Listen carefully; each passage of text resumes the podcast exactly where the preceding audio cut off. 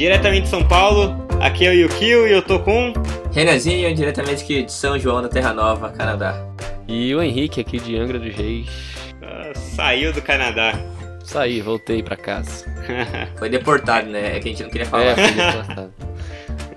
É isso aí, galera. Tá começando mais um Tem que Ver, o terceiro episódio desse spin-off, cheio de recomendações fantásticas de todos os tipos. Bora Nossa. pras recomendações desse mês. Bora! Oi.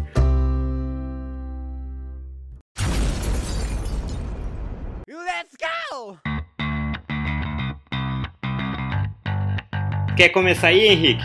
Pode ser, vou começar aqui então. Primeiro, a coisa que eu vou falar aqui hoje, que eu vou recomendar, é um filme que acabou de sair, uma animação que acabou de sair nos cinemas, que é Wi-Fi Ralph, né? Que é a continuação aí do Detona Uhum. Ralph. É, o nome todo é Wi-Fi Ralph, quebrando a internet, né? E ele meio que continua a história do primeiro, com a Vanellope lá e o Ralph, né? E ele, Uhum. ele é, é maneiro porque tem a inclusão da internet, né? Como diz o título Uhum. aí no filme, não fica só ali no fliperama. E é muito legal porque eles têm essa associação de internet, de como funciona a rede e tal. É um negócio muito legal de, de ver assim na animação, sabe? Eles trazem é, bastante Uhum. sites famosos, é, redes sociais, né? Trazem é, Amazon, eBay, Google, trazem tudo isso que dá aquela, aquela satisfação assim de ver, sabe? Bem legal. Aham. E como, como a, a internet é um negócio meio, assim, não é limitado, né? É um negócio meio infinito, é, eles, eles aproveitam, assim, de todo para todo lado, né? No primeiro filme era muito limitado aquela coisa do fliperama ali, dos joguinhos do fliperama. E nesse não, esse já é um negócio mais aberto. Eles podem aí ir pra qualquer lado, né? Tanto que no, no- até no trailer mostra, não vou dar spoiler aqui, mas no trailer mostra aí toda a associação com a Marvel, porque eles meio que entram no mundo da Disney, sabe? Então tem toda essa associação aí que a. Disney tem tudo, né? Então tem praticamente tudo na- no filme aí do, do, do Ralph. Aham. É um filme bem divertido pra ver, cara. Principalmente se for ver com criança, é bem divertido assim, Pra você descontrair, dar umas risadas.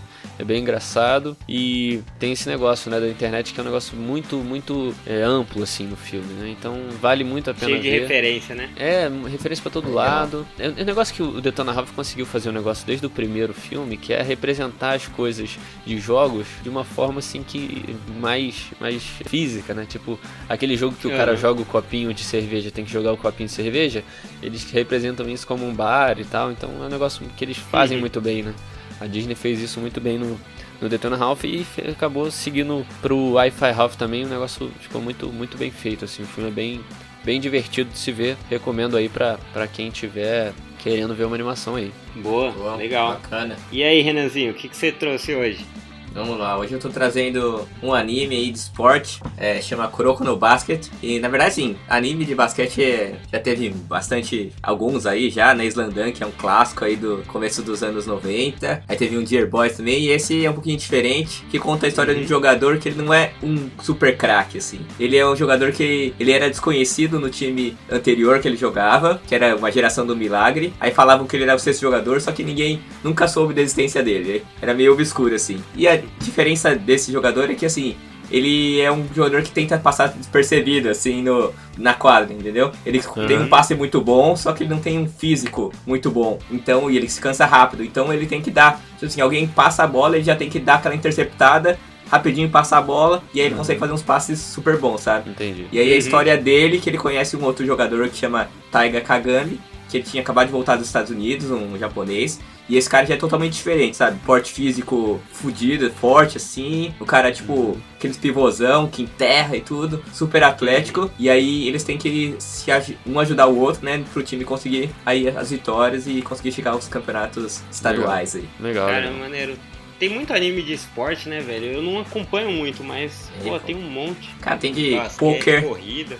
tem de corrida, Poker? Caraca, tem de, tem de bilhar. Pô, tem Nossa, muita coisa. legal. Que isso, irado. Bom, eu vou. Eu trouxe aqui um filme de 2018. Foi lá do meio do ano passado, segundo semestre, que ele não foi mal na bilheteria, mas eu acho que valia um pouco mais, assim. Ele chama Buscando.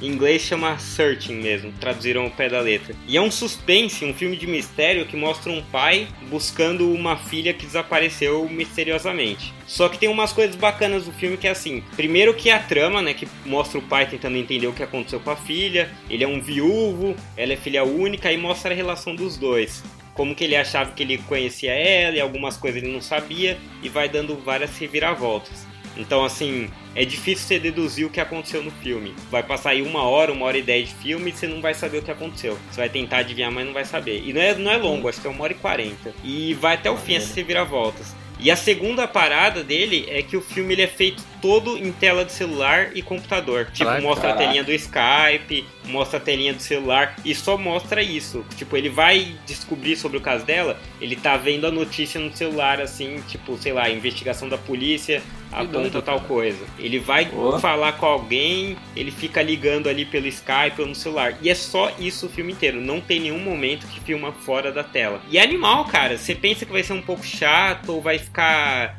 esquisito, mas é. É muito inovador e você pira, assim. Eu, eu sempre gosto de dar referência de nota, assim, só pro pessoal não desconfiar. E ele teve 92% da aprovação da crítica no Rotten. Que isso, Caraca. irado. E tem o John Cho, não sei se vocês lembram, mas é o coreano do American Pie que fica milf, milf, milf.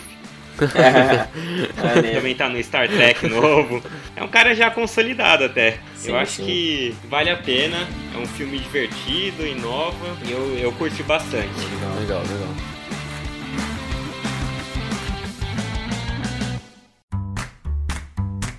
Então é isso, gente. Mais um aqui tem que ver pra vocês. Algumas recomendações, uma de cada, três filmes diferentes, na verdade dois filmes e um anime e que a gente acha que vale a pena, que talvez a gente não tenha muito tempo pra falar no Pitaco e Prosa. Quem sabe um dia a gente fale, mas é Sim. provável que não.